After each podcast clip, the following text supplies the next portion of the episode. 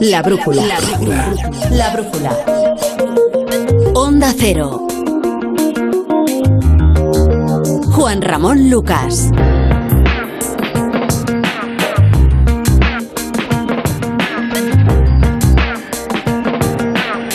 ...608-962-492... ...el teléfono del programa de la brújula... ...608-962-492... ...en este día después en este 20 de junio de 2022, día después de la victoria por mayoría absoluta ayer en Andalucía, Juan Manuel Moreno Bonilla, eh, y día que, naturalmente pues en el programa mm, vamos a tener tiempo de analizar la, situación, de analizar lo sucedido, los porqués, y ya les anticipo que dentro de una hora aproximadamente estará aquí la presidenta de Ciudadanos, Inés Arrimadas, con quien pues hablaremos del plan B o del plan A que tienen para resolver políticamente la situación a partir de, ahora. ¿eh? Hay crisis en el partido, como usted se puede imaginar, después de la desaparición parlamentaria de, de quien estaba en el gobierno hasta, hasta estas últimas elecciones. Bueno, asuntos de hoy. Antes de entrar en la brújula de la economía. Naturalmente empezamos por eh, lo sucedido ayer en Andalucía. El día después, Juanma Moreno podrá gobernar sin ataduras, ya lo sabe usted. Su mayoría absoluta, 58 diputados, 55, bastan para esa mayoría, le va a permitir afrontar cuatro años de gestión política para consolidar la posición del PP en esa comunidad. Integrará a independientes y personas ajenas al partido, pero no contará con Juan Marín, Ciudadanos, su vicepresidente, porque deja la política. Rafaela Sánchez, Onda Cero Sevilla.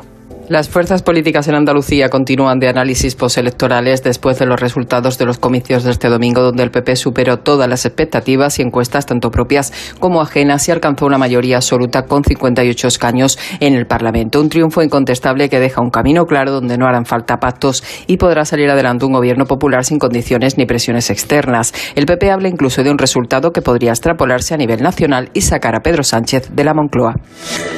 La dirección del PSOE sigue sin haber entendido lo sucedido en Andalucía, eso parece. No hay autocrítica y todo se debe a la desmovilización del electorado socialista y la falta de tiempo para lanzar a espadas. Su candidato no contempla el más mínimo castigo a la política de Pedro Sánchez, así como posibilidad. Ignacio Jarillo. La dirección socialista del PSOE achaca los malos resultados a la falta de movilización de su electorado, al poco tiempo que ha tenido su candidato Juan Espadas en darse a conocer, ya que el votante andaluz ha premiado al PP de Andalucía la gestión de la pandemia hecha con fondos y estrategias del gobierno de Pedro Sánchez.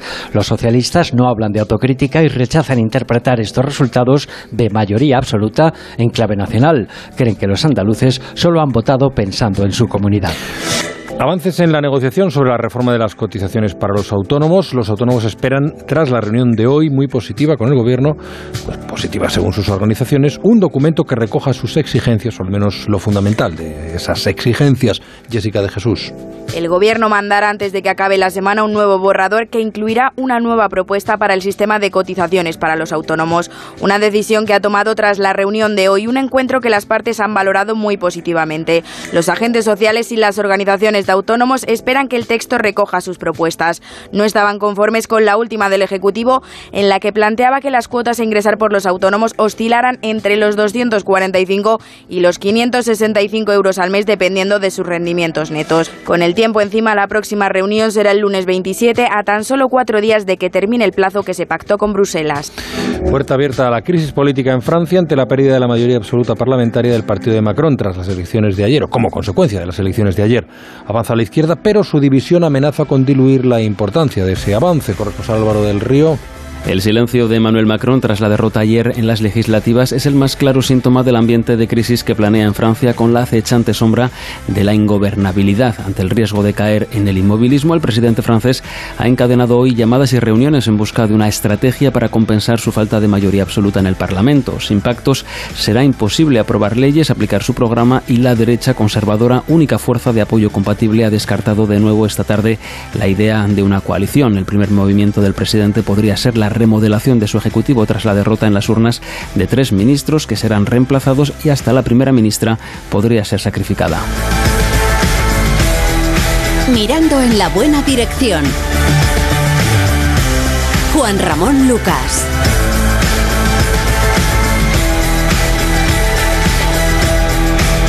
La brújula.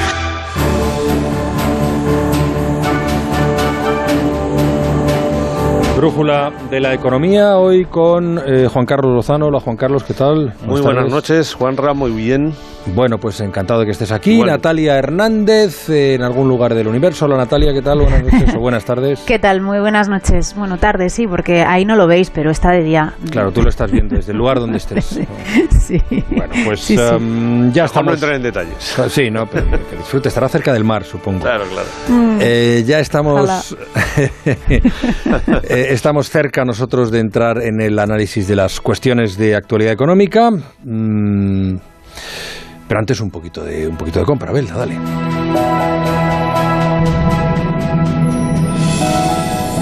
El día en que Línea Directa nos descubrió el valor de ser directo, todo se iluminó.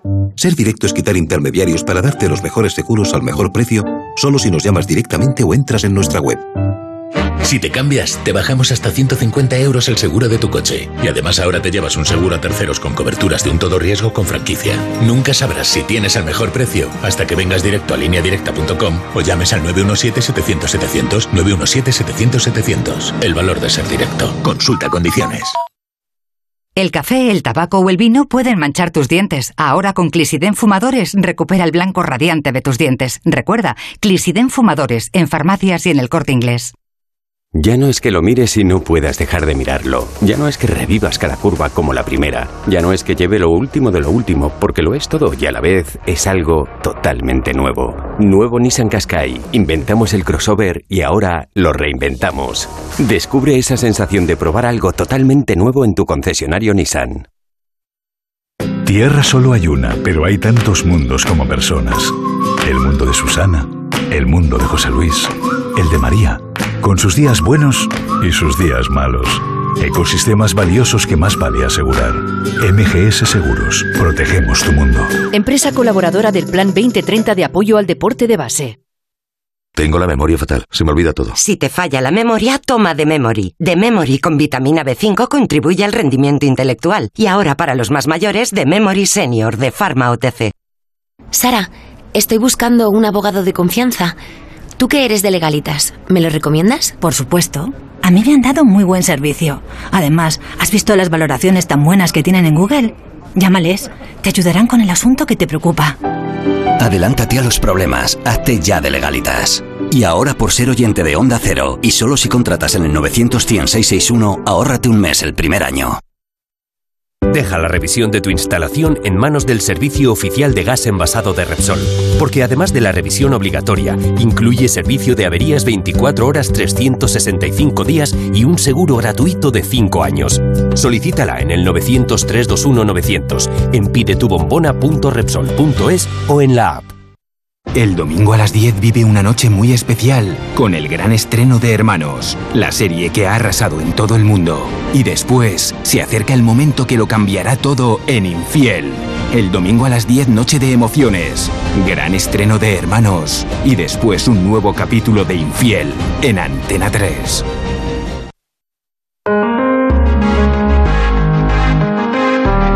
La brújula. Juan Ramón Lucas. Bueno, pues eh, ya dispuesto a ponernos sobre la pista de las cosas de la economía, Ignacio Rodríguez Burgos, con su mirada cítrica. Ignacio, buenas noches. Saludos, buenas noches. La globalización, tal y como la conocemos, tiene los días contados. No solo influye la ruptura de confianza con Rusia por la invasión de Ucrania y el proceso de sanciones y de contrasanciones, también influyen las tensiones energéticas y, en último lugar, la férrea estrategia de COVID-0 que aplica el gobierno de Pekín. La globalización la crearon las multinacionales occidentales que en una continua búsqueda de reducción de costes aprovecharon la apertura de la economía china y su mercado laboral súper barato. Una economía de mercado controlada por un partido comunista en una dictadura donde el líder Xi Jinping ha ido adquiriendo cada vez más poder. Pues bien, las empresas occidentales no solo han cogido las de Villadiego en Rusia, es que se están planteando abandonar China. Muchas multinacionales llevan ya años de adelanto en esta cuestión al repatriar producción por los problemas logísticos y los cuellos de botella, unas dificultades en el comercio que siguen presente y van a más. El caso es que una de cada cuatro multinacionales occidentales se plantea abandonar el gigante asiático por los límites a la producción y al transporte que imponen las autoridades chinas por la pandemia, según una encuesta de la Cámara de Comercio de la Unión Europea en China.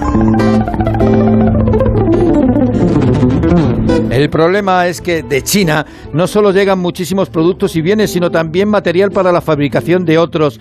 Y de China durante muchas décadas, Occidente ha importado deflación, precios baratos, productos, todo a 100. Y esto se ha acabado. La inflación seguirá alta, no solo en España, también en todo el mundo, dice la vicepresidenta primera Nadia Calviño.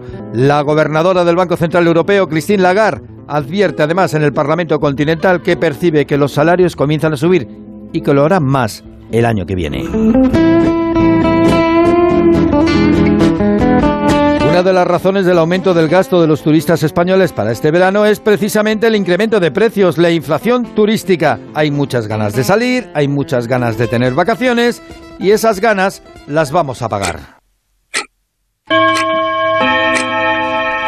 También hay ganas de cerrar un acuerdo en las cotizaciones sociales de los trabajadores autónomos. Hay avances, pero la firma se hace de rogar cuando la Unión Europea esprieta las tuercas.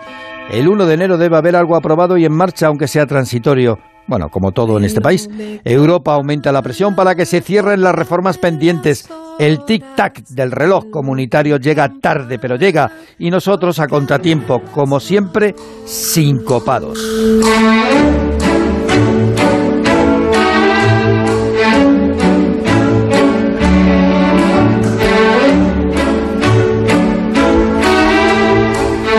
Gracias, Ignacio. Oye, y que sepáis, que sepan los oyentes que, según me confirma nuestra compañera Vaya Mazares, que es la que lleva la cuestión esta de los tribunales, el Tribunal Superior eh, ha admitido a trámite, el Tribunal Supremo ha admitido a trámite, eh, se ha declarado competente exactamente para investigar la denuncia de Ayuso sobre el supuesto reparto arbitrario de fondos europeos por parte del gobierno de Pedro Sánchez. Es un, bueno, pues una formalidad, pero eh, es algo que conviene anotar porque tiene su relevancia política y nos acaba de confirmar Eva esa, esa, información. Por tanto, el Tribunal Superior de Justicia va a investigar la denuncia de Ayuso sobre el supuesto reparto arbitrario de fondos europeos por parte del Gobierno. A ver, más cosas eh, que nos apuntaba hace un rato Ignacio. Los autónomos. El gobierno ha vuelto a reunirse hoy con representantes a través de organizaciones de autónomos de este colectivo, tres millones de personas en España, para intentar llegar a un acuerdo sobre la reforma del sistema de cotización. Seguimos a vueltas con este tema. Lo que nos dicen hoy es que la reunión ha ido bien y que hay avances, aunque no lo suficientemente mm, importantes eh, como para cerrar el acuerdo que en cualquier caso podría estar cada vez, eh, estaría, estaría más cerca en estos momentos. Jessica de Jesús, buenas noches. Buenas noches, con un tono positivo. Así valoran las organizaciones de autónomos y los agentes sociales el encuentro de hoy, que ha tenido avances en el sistema de cotizaciones. El Gobierno presentará antes de que acabe esta semana un nuevo borrador que incluirá, entre otras cosas, un nuevo sistema de tramos de forma gradual entre 2023, 2024 y 2025. Uno de los puntos que más polémica ha causado entre las partes. Lorenzo Amor es el presidente de ATA. Hay que decir que, bueno, hemos tenido puntos de encuentro en lo que consideramos que hay que modificar eh, del texto. También hemos estado hablando con el gobierno que seguíamos sin dar el visto bueno a eh, la propuesta de tramos que nos hizo llegar en la última reunión. Recordamos que el Ejecutivo planteó que esas cuotas a ingresar por los autónomos oscilaran entre los 245 y los 565 euros al mes, dependiendo de sus rendimientos netos. Desde UTA valoran positivamente que se hayan escuchado todas las propuestas y se vaya a modificar el texto. Ha sido una reunión muy positiva, muy positiva porque ya eh, todas las organizaciones eh, hemos puesto encima de la mesa las distintas posturas. Lo que vamos a hacer es solicitar que eh, los autónomos con peores eh, rendimientos sean eh, beneficiados con una rebaja aún mayor de la que nos ha puesto el gobierno encima de la mesa.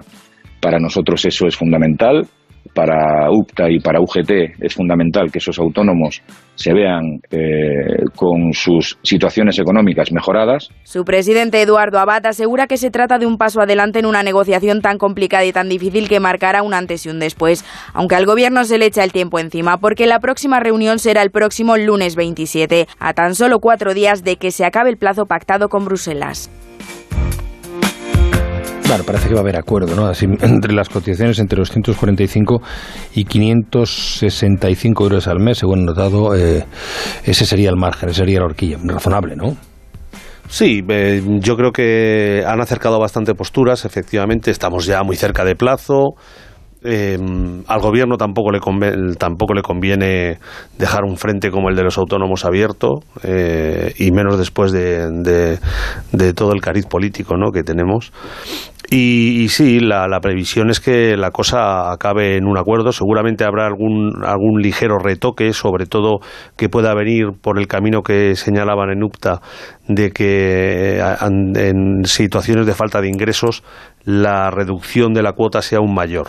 Eso es posible que ocurra así, pero, pero ya digo, yo creo que el, el, acuerdo está razonablemente cerca, salvo sorpresas, y sobre todo es que se acaba el plazo y al gobierno no le interesa tener otro frente abierto con tres millones de personas esperando que se cierre ya, ¿no? Uh -huh. Además sí. es una necesidad, ¿no? Es un mm. sistema que eh, dicen eh, pues las asociaciones de autónomos que ha perdido hace tiempo ya esa justicia contributiva, porque eh, aproximadamente el 85-87% de los autónomos eligen bases mínimas de cotización cuando en realidad tienen rentas del trabajo eh, casi, pues algunos cifran incluso de 800.000 autónomos con rentas de, del trabajo, o sea, rentas muy superiores a esas bases mínimas. Bueno, este sistema lo que va a hacer va a ser también pues eh, dar a elegir ¿no? a, a, los autónomos de nuevo que van a poder incluso cambiar a lo largo del año pues eh, cada tramo en el que en el que van a cotizar ahí habrá una cuota y al final lo que se pretende es que se pague por lo que se ingrese a, eh, y, y, que se cotice a la seguridad social ¿no? que al final es de donde salen pues eh, las pensiones, por ejemplo, eh, unas pensiones que, que, además son bastante inferiores en el caso de los autónomos al resto. Así que yo creo que es un sistema que había que modificar, que se va a hacer con consenso social, porque incluso ATA, que era, es la asociación más crítica, dice que ha tenido puntos de, de encuentro, eh, así que es una necesidad, se va, se va a hacer y, y además con, con, acuerdo. Y ojo, porque esto no va a entrar en vigor ya. Eh, hay, hay creo que un periodo de nueve años de, de implantación, o sea que, que el sí. calendario es bastante extenso. Bueno, el miércoles estará, estará aquí ATA con nosotros, como todos los miércoles, en la sección de autónomos, y hablaremos del asunto y veremos, bueno, mediremos realmente cómo está, haremos una cata de cómo está la posibilidad de, de la cata de ATA. La cata de ATA. la posibilidad de acuerdo, ¿no? Bueno, el miércoles. De momento eh, queda esa expectativa abierta. Y ahora que estamos hablando de economía. Ahora que estamos hablando de necesidades, ahora que estamos hablando de reivindicaciones, seguro que tienes un amigo o alguien que tiene un proyecto genial que podría financiar con fondos europeos, pero no sabe ni cómo pedirlos. Bueno, pues dile, dile que en Bankinter sí saben, que ellos se encargan de todo, análisis de viabilidad, redacción del proyecto, tramitación, justificación, todo, todo hasta conseguir los fondos más adecuados para ese proyecto y complementándolos con financiación extra Next Generation Bankinter. Anda, dile que entre ya en www.bankinter.com barra fondos europeos que ellos se lo solucionan. La brújula.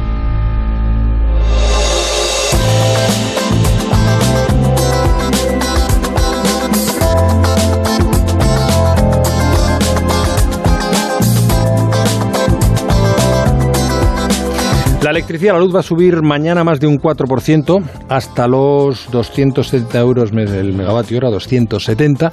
Lo cierto es que no, no, no termina de notarse la entrada en vigor del sistema que pretendía abaratar el recibo de la luz a través de poner un tope al precio del gas. Sigue subiendo. Es verdad que sigue subiendo menos que si no hubiera tope, pero sigue subiendo.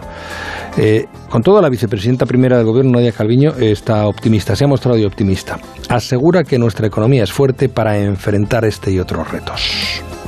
Patricia Gijón nos cuenta. Buenas noches, Patricia. Hola, buenas noches. La energía continúa su escalada constante y la ministra de Economía asume ya un escenario de inflación alta durante más tiempo. Defiende Nadia Calviño la acción del Gobierno para amortiguar el golpe energético y destaca que las medidas tomadas han reducido la inflación entre dos y tres puntos, alineándonos con la media europea. Nuestra economía es fuerte para afrontar la incertidumbre y el reto de los precios, pero reconoce Nadia Calviño que la situación que se vive en los mercados internacionales de materias primas no es positiva. Eh, con el corte del gas y del petróleo ruso se está intensificando el incremento de los precios en los mercados internacionales. Desde el Gobierno de España estamos actuando con determinación, poniendo en marcha medidas que son eficaces, que están bajando la inflación entre dos y tres puntos ya las medidas que hemos puesto en marcha. El BBVA, por su parte, retrasa la vuelta a los niveles prepandemia hasta 2023. Su presidente, Carlos Torres Vila, pide aprovechar la oportunidad para acelerar la transición verde. No podemos olvidar que estos cambios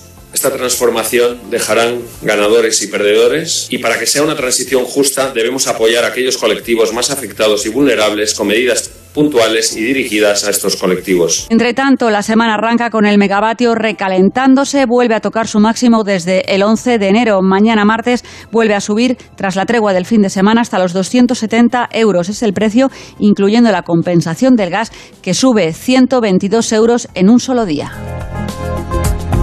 Bueno, em, a ver, ¿qué pasa? ¿Que es que esta medida no funciona? ¿Que es que somos muy impacientes? Em, no sé, Juan Carlos.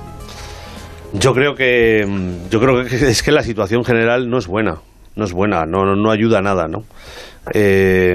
todos los cortes de suministro, todo el tema de todo el tema de la guerra, etcétera, pues no está ayudando, no está ayudando en una medida que, hombre, pues mm, seguramente no es la mejor que podían tomar, pero que se debería haber notado más, o todos pensábamos que se iban a ver. Ellos, el gobierno había calculado un recorte en el, en el recibo de entre el 15 y el 20%, y esto no lleva camino de que sea mm. así, porque es que sigue subiendo. Es verdad lo que decías al principio, que seguramente sube menos de lo que subiría si no estuviera topado, pero el caso es que sigue subiendo, con lo cual eh, esto no, no, no acabamos de verlo, ¿no?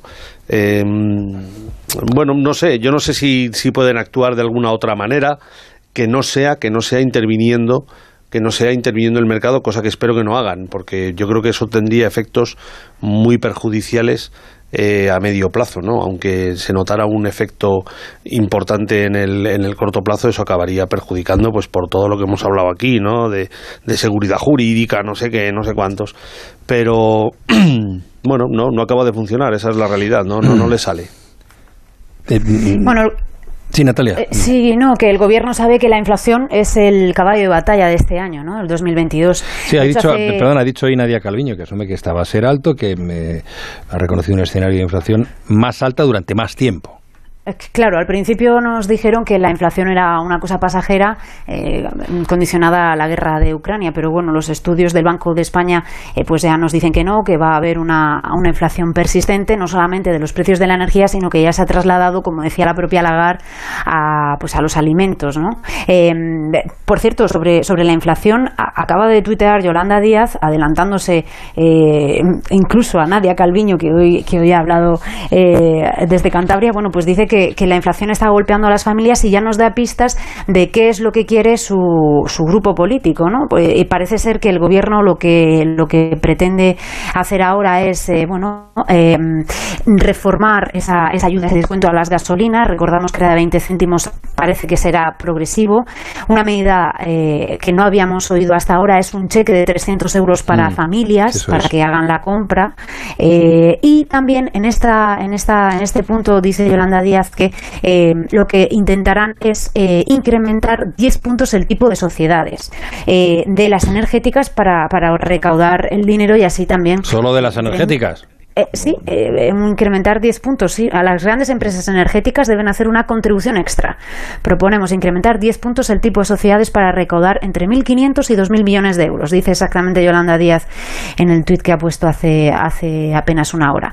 Entonces, bueno, eh, en otros países hemos visto cómo a las energéticas se les ha tajado esos beneficios que han, que han obtenido en los últimos meses, eh, pues en el caso del Reino Unido o, en Italia, el propio Mario Draghi eh, puso eh, pues un impuesto del 25%, me parece, esos beneficios caídos del cielo. Esto es lo que quiere Podemos. Veremos a ver si encuentran consenso dentro del propio gobierno.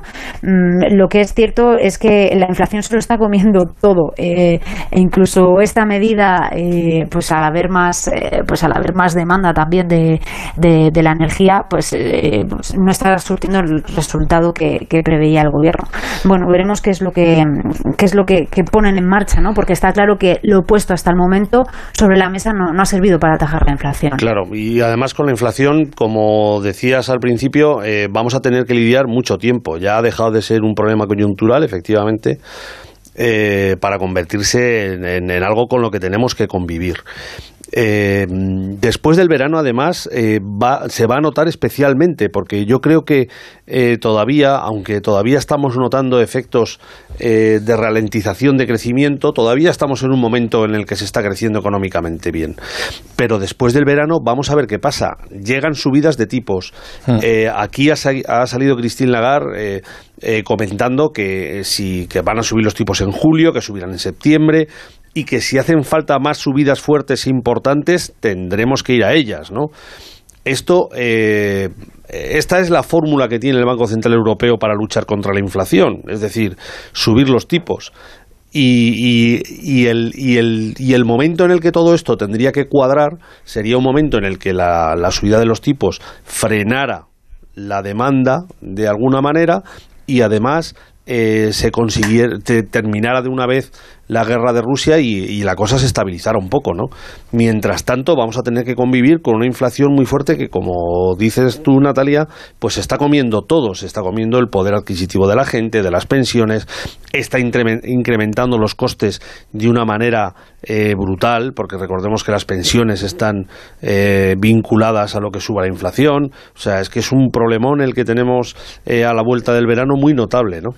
Oye, estoy viendo el, el tuit ese largo de... Bueno, ¿qué ibas a decir? Porque ahora, lo voy a contar a los oyentes básicamente qué es lo que dice este, este tuit. Eh, ibas a comentar algo, Natalia. Eh, sí, que yo creo que, si algo hemos aprendido de las crisis anteriores es que las clases bajas ya no tienen más, más agujeros en el cinturón que apretar, ¿no? Entonces, eh, la pobreza y la desigualdad están a la vuelta de la esquina. Y sí que es cierto que hay que poner sobre la mesa medidas para evitar eh, que suceda lo que sucedió en el pasado. Es que mm, hoy, por ejemplo, veía un dato, apenas el 13% de la población bajo el umbral de la, de la pobreza en España se ha beneficiado del ingreso mínimo vital y lo han pedido 1,9 millones de, de personas. Eh, entonces llega solamente a 460.000. Eh, creo que hay que agilizar ciertos procesos y que hay que eh, ver muy bien en qué se gasta el dinero, pero gastarlo de forma justa, ¿no? Que, no, que no volvamos a repetir errores del pasado. mira, el, el, tuit de Yolanda Díaz dice, el Real Decreto Ley 6 barra 2020 que es el de 29 de marzo, por el que se adoptaron medidas urgentes en el Plan Nacional de Respuesta a las Consecuencias Económicas y Sociales de la Guerra en Ucrania, eh, decae, dice Yolanda 10, el próximo 30 de junio. Tenemos que renovarlo para los próximos tres meses ante la situación de incertidumbre económica global. Es imprescindible reforzar la protección de la ciudadanía y avanzar en medidas de, que potencien la transición energética. Dice, sí, voy a, voy a precisar lo que tú decías, efectivamente, que tú nos avanzabas hace un momento. Para reforzar la protección de la ciudadanía, apostamos por un cheque de 300 euros para las personas más golpeadas por la crisis, como se ha puesto en marcha en Francia. Aquí, como tú decías también, Natalia, hace un momento, o no sé si lo decías tú, que, que, eh, que el si está funcionando como está funcionando el ingreso mínimo vital, pues, pues espérate, claro. Mm, o sea, si el ingreso mínimo vital lo que ha demostrado es que hay un problema de gestión evidente. Sí, en la administración. Y aquí volvemos otra vez a. Y aquí ahora prometemos otro subsidio, ¿no? Cuando no tenemos solucionado el otro. Bueno, em, ante la subida de los precios por la inflación, toca proteger a las familias y su poder adquisitivo. Para avanzar en la transición ecológica y una movilidad sostenible, apostamos por reducir el precio del transporte público. Ante el aumento del precio de los carburantes, reducir un 50% el abono transporte. Eh, además, proponemos establecer un mecanismo que permita graduar la bonificación del precio de la gasolina y del gasóleo no profesional según el nivel de renta de las personas beneficiadas. Toda esta inversión social y ecológica no puede pagar a la ciudadanía en este momento eh, tan complicado. Las grandes empresas energéticas deben hacer una contribución extra. Proponemos incrementar 10 puntos el tipo de sociedades y aquí calcula para recaudar entre 1.500 millones y 2.000 millones de euros. Las medidas excepcionales en un momento excepcional nos tienen que ayudar a llegar a ser la sociedad que queremos, un país que mire al futuro y recupere la esperanza avanzando en el día a día. Bueno, la, verdad es que le, no puede reprocharle a la izquierda y ahí están los resultados de las elecciones, que se ha metido a veces en debates mm, que no siempre interesan a la ciudadanía y en propuestas que no son al final eficaces porque no se desarrollan convenientemente, porque hay unas trabas burocráticas que lo impiden, ¿no? Pero bueno, por lo menos hay una hay una propuesta que, que, que es discutible y que es de muy difícil aplicación, pero en fin que, ahí está, no sé, estábamos hablando de ello hace un momento, yo no sé, Juan Carlos, si tú quieres apuntar alguna cosa más. No, no, no, yo digo lo que, mm, digo que, bueno, pues efectivamente lo bueno, la bueno de esta parte es que hay una propuesta, y hay una propuesta, parece que con números en la mano, cosa que no está mal. Eh, lo, lo, malo de esto es que eh, prometer otra vez subsidios cuando tenemos el, el ingreso mínimo vital y su pésimo funcionamiento, eh, pues no sé yo si es lo más, lo más acertado, ¿no? Luego, aparte, eh, también estaría bien que si realmente piensan en, en, proponer aplicar una subida de 10 puntos en el impuesto de sociedades a las empresas energéticas, entiendo que ella decía a las empresas energéticas nada más, eh, también dijeran mm, si va a ser una medida temporal y limitada. Claro, porque eh, lo contrario también sería un problema no solo eh, de seguridad jurídica, ¿no? sino eh, de igualdad con el resto de las compañías, ¿no? que también que también están en el mercado. Bueno, vamos a ver lo que sale de esto o, o si esto queda, si esto realmente está estudiado y lleva detrás un, un estudio concienzudo o se queda en un fuego de artificio, ¿no?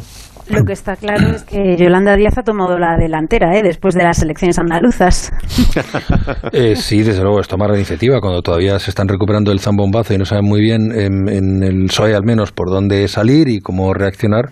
Pues Yolanda Díaz, que tampoco es que haya salido muy bien parada de estas elecciones, eh, andaluzas, pues eh, se mueve y se hace ver y se hace notar. En fin, estamos en la Brújula en Onda Cero, son las 9 y 31, 8 31 en Canarias. Se hablábamos hace un momento de, de Christine Lagarde, vamos a más detalles desde, desde Bruselas, porque la presidenta del Banco Central Europeo ha hablado hoy ante el Parlamento de la Unión para explicar a los eurodiputados el panorama al que nos enfrentamos por culpa de la elevada inflación.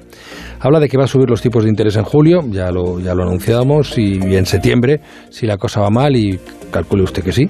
Y quién sabe si más adelante si siguen subiendo los precios como consecuencia de una subida de los salarios que ya se empieza a notar también. Corresponsal en Bruselas, Jacobo de Regoyos. Buenas noches, Jacobo. Muy buenas noches. Christine Lagarde ha sido extraordinariamente transparente en lo que se refiere a la subida de tipos y nos ha dicho algo inhabitual en un Banco Central Europeo, cuánto van a subir en el mes de julio, nos lo ha confirmado y también nos ha presentado el panorama hipotecario para todo el año que viene. Lo escuchamos.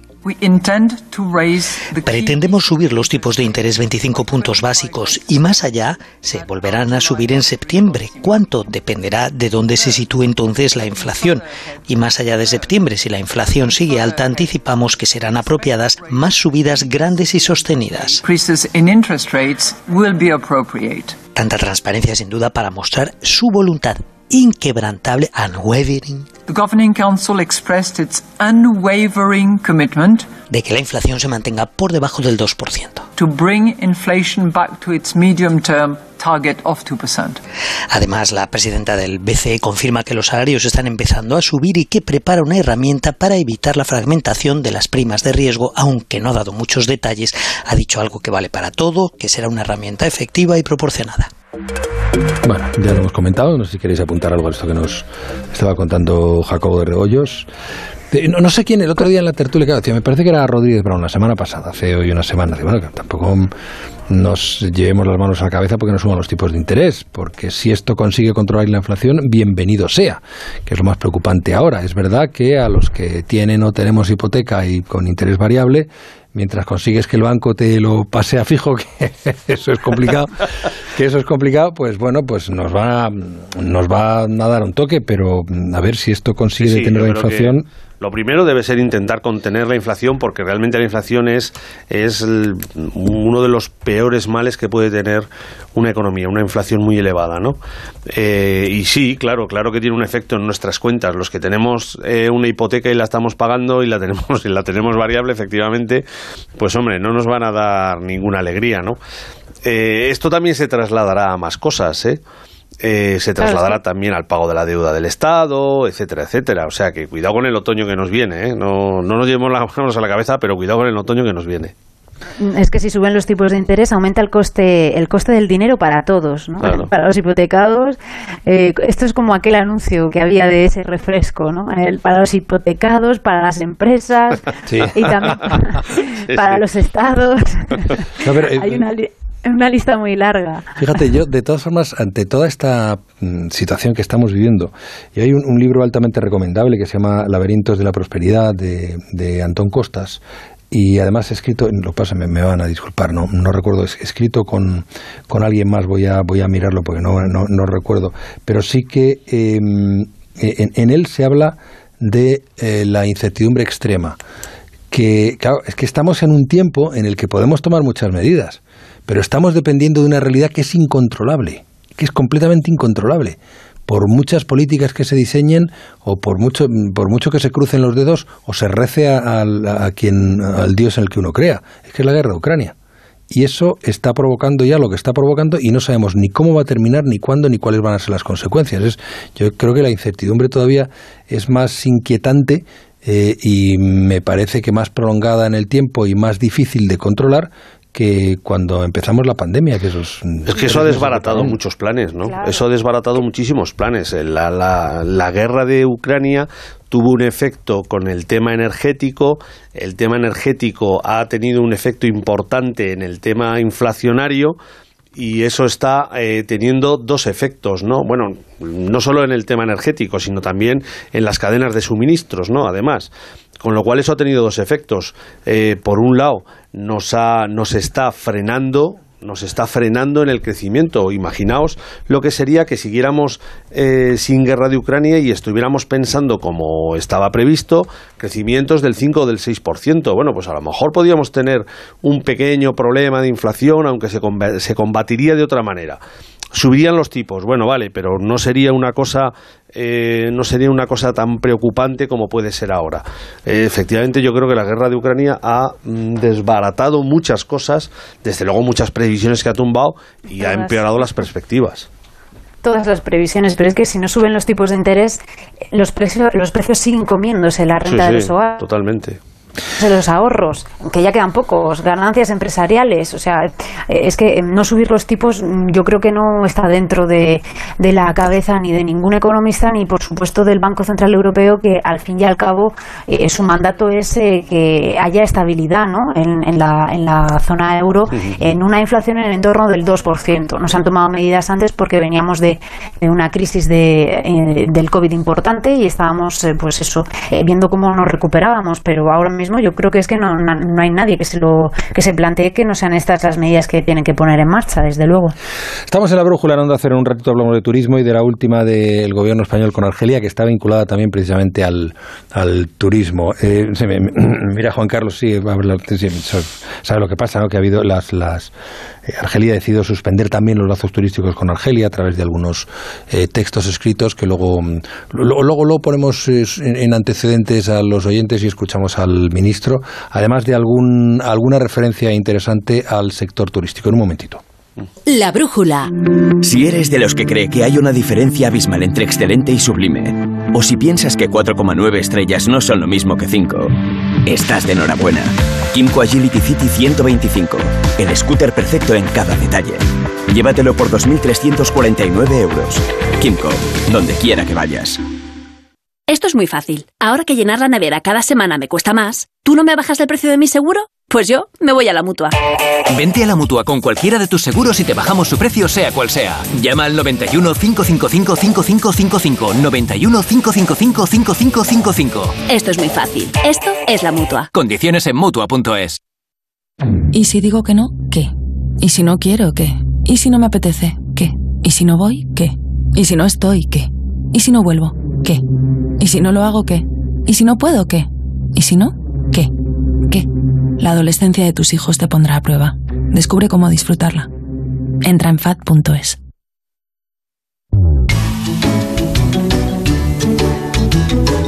La brújula, la vida a partir de las 8 de la tarde. Juan Ramón Lucas.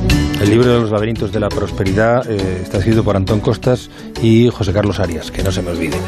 Oye, lo que os decía, a ver, em, el, gobierno argelino, exactamente, em, el turoperador argelino Agencia Anatólica ha dado orden de poner fin a las relaciones turísticas con España. En un documento fechado el 19 de junio, el Ministerio de Turismo ha instado a todos los turistas a suspender inmediatamente las relaciones con, em, con España. El documento, esto es de hoy, ¿eh? decía que la suspensión era parte de la decisión de Argelia de suspender su acuerdo de amistad con Madrid. Bien, el ministro de Asuntos Exteriores, José Manuel Álvarez, por tanto el gobierno español, no tiene constancia de que Argelia haya decidido suspender los lazos turísticos con España. Eh, vamos a escuchar a Álvarez. No, no nos consta, estamos verificando lo que por el momento es una comunicación eh, de una autoridad eh, local eh, provincial y no nos consta ni consta tampoco a las empresas españolas. ¿Tenéis alguna información más, Natalia, Juan Carlos, sobre este particular? Mm, no, yo sé que solo que he visto números y parece mm. ser que los turistas argelinos eh, solo representan el 0,1% del total ¿no? que recibe el país. Eh, lo único que pensábamos que con el cese del ministro de Finanzas eh, argelino la cosa iba a mejorar, ¿no? pero estamos viendo que no, que se siguen enviando mensajes, aunque el gobierno español lo desmienta, como hemos escuchado. O por lo menos no tiene constancia. Claro. Bueno, a ver, es verdad, es verdad que no el, el turismo argelino no es de una enorme relevancia. Pero es otra vez eh, un paso más en ese desencuentro que no sabe muy bien si es, si no es, si a qué responde, es lo que tú decías, eh, Natalia, cesan un ministro, pero le cesan por... Pensábamos que, habíamos dado un paso adelante, Exacto, eso era... bueno. Es que en esta crisis todos son... nadie sabe muy bien de... Ya sabemos cómo empezó, pero no sabemos por qué empezó, no sabemos por qué el gobierno español decidió cambiar su política exterior, porque no ha dado explicaciones de por qué fue... Y este es el resultado. Bueno, pues seguramente Argelia no es un socio prioritario, salvo en el gas, y aunque se esté trabajando para que lo sea menos, pues no es que sea efectivamente un socio económicamente prioritario, pero hombre, yo creo que Argelia eh, pues seguirá siempre que pueda tirándonos alguna chinita, ¿no? Como esta. Bueno, eh, por si le interesa el dato a los oyentes, eh, a ver si están por encima o por debajo. Los españoles nos vamos a gastar una media de 610 euros por persona en las vacaciones de verano. 610 euros. Es una familia de cuatro, si es por persona, no sé yo. Es la primera vez que sube esa cifra desde el año 2018. Además, estamos siendo previsores. Uno de cada tres españoles ya tiene reservadas sus vacaciones.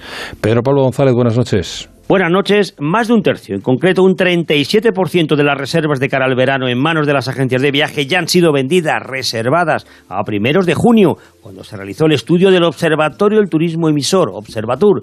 Y es que hay muchas ganas de irse de vacaciones, como indica Onda Cero Marco Franco, portavoz de Observatur. El 90% de los eh, españoles tiene intención de salir este verano de, vacaciones. Cuatro de cada diez españoles habían reservado ya parte de sus vacaciones y los, eh, las semanas que estamos viendo desde el 8 de junio, eh, la actividad sigue, sigue creciendo. Los españoles gastaremos una media de 610 euros en las vacaciones de verano, una cifra que sube por primera vez desde el 2018, después de que el año pasado anotara la media más baja, 566 euros. Ten en cuenta que desde 2018 que recogemos nosotros eh, estos datos, desde la serie histórica de 2018, la tendencia era decreciente hasta este año que se rompe esa tendencia y que se gasta más que el año anterior en las vacaciones de verano, con lo cual el dato es muy positivo. De este presupuesto, un 34% se gastará en alojamiento, un 25% en restauración, un 20% en transporte y un 19% en actividades y compras. El 60% viaja a España, donde habrá muchos destinos de sol y playa que ya alcanzan niveles superiores a 2019. Y miramos también mucho al extranjero. que crecen las eh, reservas de, avión, es un dato también importante, crecen las reservas de hotel, crecen los destinos internacionales también con respecto al, al año pasado. Y es que el 18% de los consultados se irá de viaje internacional, donde las opciones más elegidas son el Caribe, con cifras por encima de las del 2019, y Estados Unidos. Los desplazamientos a Europa subirán también, aunque no a los volúmenes que se veían en el año 2019. Bueno, está bien, ¿eh? Parafraseando a Rodríguez Baum, el turismo va bien a pesar del gobierno, ¿no? sí, tiene, tiene buena pinta. Bueno, lo que pasa es que 610 euros por persona me, a mí me parece mucho, ¿eh? no sé si... Sí, para una familia de cuatro el presupuesto se te va a dos mil y pico, ¿no? no sé. Hay un dato que yo no sé, no, no sé y eso con la inflación eh, veremos cómo sigue evolucionando, claro. Eso además. Pero creo que también ha subido el gasto por en tarjetas de crédito. Creo que hasta mes de mayo había subido un 35% respecto al mismo periodo de 2019, creo recordar. Lo cual también indica que efectivamente el verano va a ser eh, un pequeño festejo. Ya veremos después. Son los locos años 20, ¿no? Eh, después de, de, la, de, la, gripe, después del COVID, eh, pues eso, estamos, hemos estado privados de momentos de ocio, de salud, de la salud física y mental, pues se ha deteriorado y ahora lo decía, lo decía la pieza, ¿no? El 90% de los españoles eh, estaba preparándose para las vacaciones. Es que en el sector del turismo, además, eh, evidentemente, pues se ha vivido con mucha intensidad esos recortes que hemos visto de, de la movilidad, ¿no? Para contener el virus. En el año 2020 eh, el sector volvió a 1990 en datos, en cifras. O sea, mil millones eh, menos de llegadas internacionales, eh, unas pérdidas estimadas de 1,3 billones de dólares y 120 millones de empleos que estuvieron en peligro. ahora lo que estamos viendo es que pues, los datos de la seguridad social del mes de mayo que hemos conocido hoy, me parece que los ha publicado, son 2,6 millones de afiliados hmm. vinculados a actividades turísticas. Estamos volviendo al ritmo, al, al músculo eh, de España que supone el 12% del PIB, ¿eh? el turismo. Así mm. que son buenas noticias, evidentemente. Pero es curioso, para mí, claro, es, una contradicción en este tiempo de contradicciones y de situaciones que uno no consigue entender del todo, ¿no?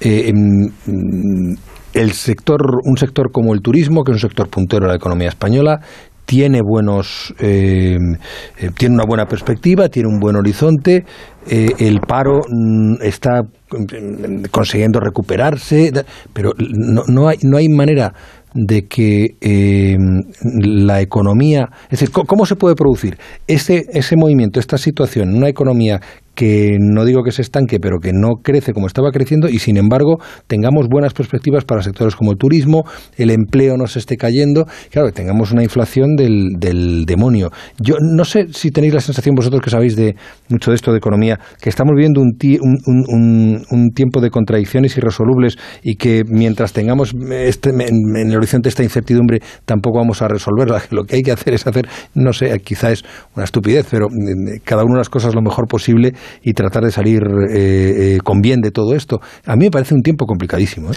Yo que, bueno, estoy de acuerdo, pero tengamos en cuenta una cosa: la incertidumbre es el peor enemigo de la creación de empleo y de hmm. la creación de riqueza en general, ¿eh? porque nadie, al final, esto o yo creo que esto se resume en que alguien que tiene dinero o tiene la posibilidad de conseguir dinero a través de un préstamo o a través de lo que sea, invierte ese dinero en un negocio que si va bien, a él pues le irá personalmente bien, pero además le permitirá crear puestos de trabajo. Cuando hay incertidumbre, el número de personas que están dispuestas a hacer eso, a jugársela, digamos, cae. Cae notablemente. Porque mm, eh, habrá mucha gente que a lo mejor tiene ese dinero y dirá, bueno, mira, yo me lo quedo aquí en mi bolsillito y no me meto en líos. Ese dinero se utilizará en otras cosas, seguramente, pero no se irá directamente a esa posibilidad de generar empleo.